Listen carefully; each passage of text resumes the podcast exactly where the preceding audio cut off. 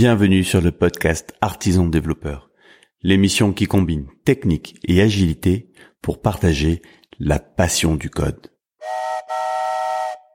Aujourd'hui, je suis avec Guillaume Vincent. Guillaume, bonjour. Salut Benoît. Je te propose qu'on parle de l'open source. Ça fait plusieurs fois dans les épisodes qu'on a échangé où tu parles d'open source, c'est quelque chose qui est visiblement important pour toi, qui représente euh, un réel engagement. Et du coup, j'ai vraiment envie euh, que tu partages avec nous euh, qu'est-ce que ça veut dire pour toi le fait de faire de l'open source aujourd'hui? Euh... Alors c'est une question. tu me prends un peu au dépourvu. Qu'est-ce euh... Alors juste pour rappeler aux auditeurs, moi je travaille dans l'une des plus grosses compagnies euh, qui fait de l'open source qui s'appelle Red Hat. On développe du logiciel open source depuis, enfin depuis que Red Hat existe euh, au travers de distributions Linux, au travers de contributions à des projets open source qui n'ont pas été créés par Red Hat.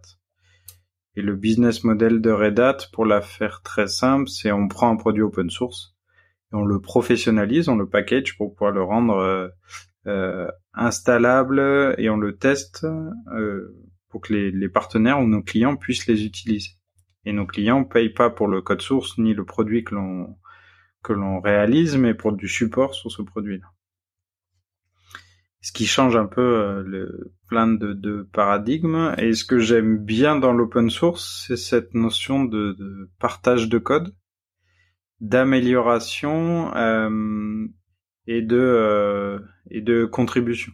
J'aime beaucoup voir dans le monde de l'open source mettre à disposition un outil, un produit informatique et puis le voir utilisé euh, d'une certaine manière auquel on n'avait pas du tout pensé, qui nous donne des idées euh, pour améliorer ce produit-là, pour euh, et ça c'est quelque chose qui me fascine complètement, de voir ce que les gens sont capables de faire avec des produits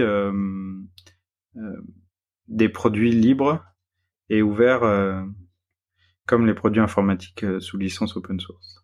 Ça veut dire que tu reçois des comment ça marche après? C'est que tu observes comment la communauté se l'approprie, tu reçois parfois des pull requests ou comment tu gères ce? Alors c'est ça. Alors il y a euh, alors là on peut parler moi je, je sur GitHub, je suis le, le créateur d'un outil de gestion de mot de passe qui s'appelle euh, s'appelle l'espace, c'est ouvert, euh, on peut aller le voir sur euh, GitHub github.com/l'espace et en fait les gens proposent des modifications donc des améliorations euh, il propose des nouvelles idées et des fonctionnalités. Donc l'outil de gestion de mots de passe, moi j'ai quelques exemples en tête où euh, euh, des gens l'ont utilisé euh, euh, pour générer des mots de passe pour leurs clients. alors qu'à la base c'était pas pas forcément fait pour ça. Ils en ont fait une modification. Ils ont introduit d'autres algorithmes pour chiffrer leurs mots de passe qui leur convenaient plus ils l'ont modifié à leur sauce. Et l'open source, c'est un peu comme euh, comme une recette de cuisine. Voilà, quelqu'un qui récupère une recette de cuisine, donc euh, il est capable, comme moi, de faire euh, de faire la recette et de l'implémenter, de faire son son gâteau. Par contre, s'il y a quelque chose qu'il aime pas dans son gâteau, ou s'il veut introduire du chocolat parce qu'il adore le chocolat et moi j'en avais pas mis, et eh ben du coup il va pouvoir modifier son gâteau et introduire du chocolat. Et le truc le plus fou, c'est qu'il va revenir vers moi avec cette recette euh, de gâteau au chocolat, et peut-être que moi, j'en avais aussi besoin, euh, ou que moi je suis boulanger, et qu'en fait je vais pouvoir le proposer à, des gens dans ma boutique euh, pour satisfaire euh, mes clients à moi. Et, et, ça, je trouve ça tellement ouais chouette, et puis de voir plein de je te dis, j'adore voir les gens utiliser, euh, enfin hacker au sens euh, euh, noble du terme, hein. les hackers qui modifient l'utilisation qu'ils font d'un produit pour pour leurs besoins et et voir émerger l'intelligence comme ça dans les produits. Je trouve ça génial ici. C'est d'ailleurs pour ça que tout le code que je produis, je le produis de manière libre, sur des licences plus ou moins permissives sur GitHub.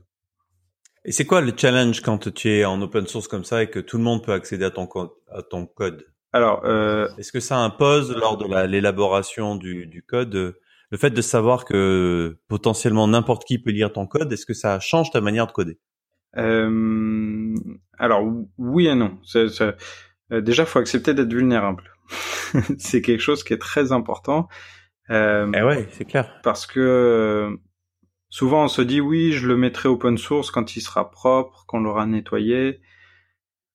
Euh, et en fait, on le finit jamais par le mettre, euh, le mettre en ligne. Et ce dont je me suis aperçu, c'est que, euh, en fait, la communauté open source et certaines branches de la communauté open source sont pas forcément si bienveillantes que ça.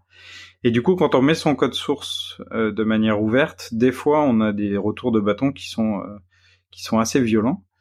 J'ai fait des retours d'expérience sur sur l'espace où où il y avait un bug sur la première version de l'espace. Euh, on a fait top 1 Hacker News pendant 18 heures euh, et on s'est fait. Euh, enfin, moi pendant un mois, j'ai plus codé après sur l'espace parce que j'avais tout pris personnellement. Hmm. En mode, j'offre ce logiciel à la communauté et derrière, la communauté le rend en te critiquant. Et donc il a fallu d'abord passer à travers ça, c'est-à-dire considérer que, enfin plus voir les critiques comme une attaque de la personne, mais voir une, une frustration qui est mal exprimée.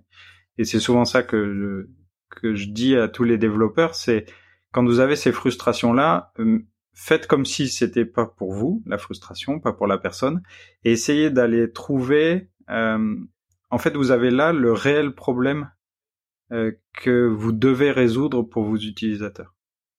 Et pour tous les start en fait, je pense que c'est quelque chose qui, qui est génialissime, c'est que on a un vrai feedback et plus la frustration est grande, plus les, les, les, la communauté est violente, en fait, plus le problème est grand et donc plus il faut juste arriver à écouter, à transformer ça en quelque chose de positif pour résoudre un vrai problème.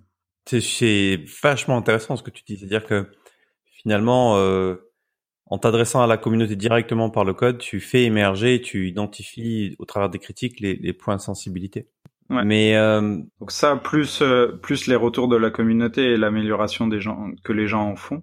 Est-ce est que fait qu'en fait le produit devient de meilleur en meilleur Est-ce que ça sous-entend pas quand même que en face de toi tu es des tu es des développeurs quoi? Ton produit s'il s'adresse à des gens qui vont prendre que la dimension fonctionnelle, peut-être que tu auras pas ce retour de l'intérieur, non? Qu'est-ce que bah, sur l'espace, par exemple, euh, j'ai pas eu que des développeurs. Il y a des gens. Euh, on a commencé la traduction euh, dans différentes langues et j'ai eu après des retours de personnes, donc des traducteurs dont c'était le métier qui m'ont fait la traduction, et après des gens dont le métier c'était pas du tout le, le code, ah oui, et c'est mais qui étaient plus à l'aise avec la grammaire anglaise et qui sont venus me faire des retours sur mes tournures de phrases du site, par exemple, que en anglais ça se disait pas comme ça, euh, qu'il valait mieux le dire dans ce sens-là, essayer d'améliorer. Il y en a qui ont contribué au wiki et qui étaient juste euh, euh, pas développeurs, mais mais communautaires et qui a ce sens du partage, qui ont envie d'améliorer les choses quand ils les utilisent et que c'est euh, et que c'est ouvert comme le, comme les l'espace c'est euh, ouais. Moi, ce que je trouve intéressant là-dedans, c'est que c'est quand même globalement une expérience positive, même si tu es passé par des moments difficiles. Moi, j'ai vu d'autres expériences. Je pense notamment à une qui a, dont on a un peu parlé, notamment sur Human Coders en ce moment, était Casper.js, où son créateur s'est euh, brûlé là-dedans à un moment donné, fait un burn-out parce qu'il portait à bras sur ses petits bras musclés seul euh, un projet. Visiblement, il n'a pas réussi j'en ai aucune idée de pourquoi, hein, euh, a impliqué d'autres personnes de la communauté et a fini par abandonner.